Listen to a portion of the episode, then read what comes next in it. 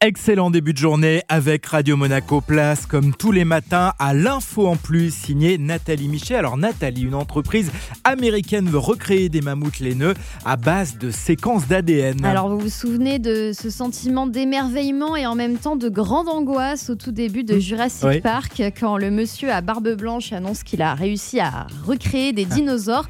Alors on n'en est pas là, mais quand même, ça fait un peu froid dans le dos. La start-up américaine Colossal a levé plus de 12 millions d'euros pour essayer de donner naissance à un animal hybride entre l'éléphant et le mammouth laineux disparu il y a 4000 ans sur une île polaire au large de la Sibérie.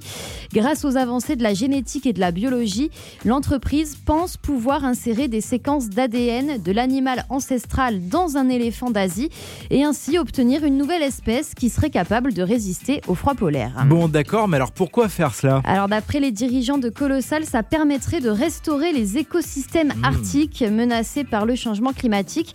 On enverrait ces animaux hybrides dans la toundra où ils pourraient recréer le lien ancestral qui existait entre les mammouths laineux et leur environnement. En théorie, en fertilisant les sols, les pachydermes permettraient aux prairies arctiques de se reconstituer et d'éviter la fonte du permafrost qui renferme d'énormes quantités de méthane et de dioxyde de carbone. Alors c'est assez fascinant, mais beaucoup de scientifiques doutent fortement que ça puisse marcher.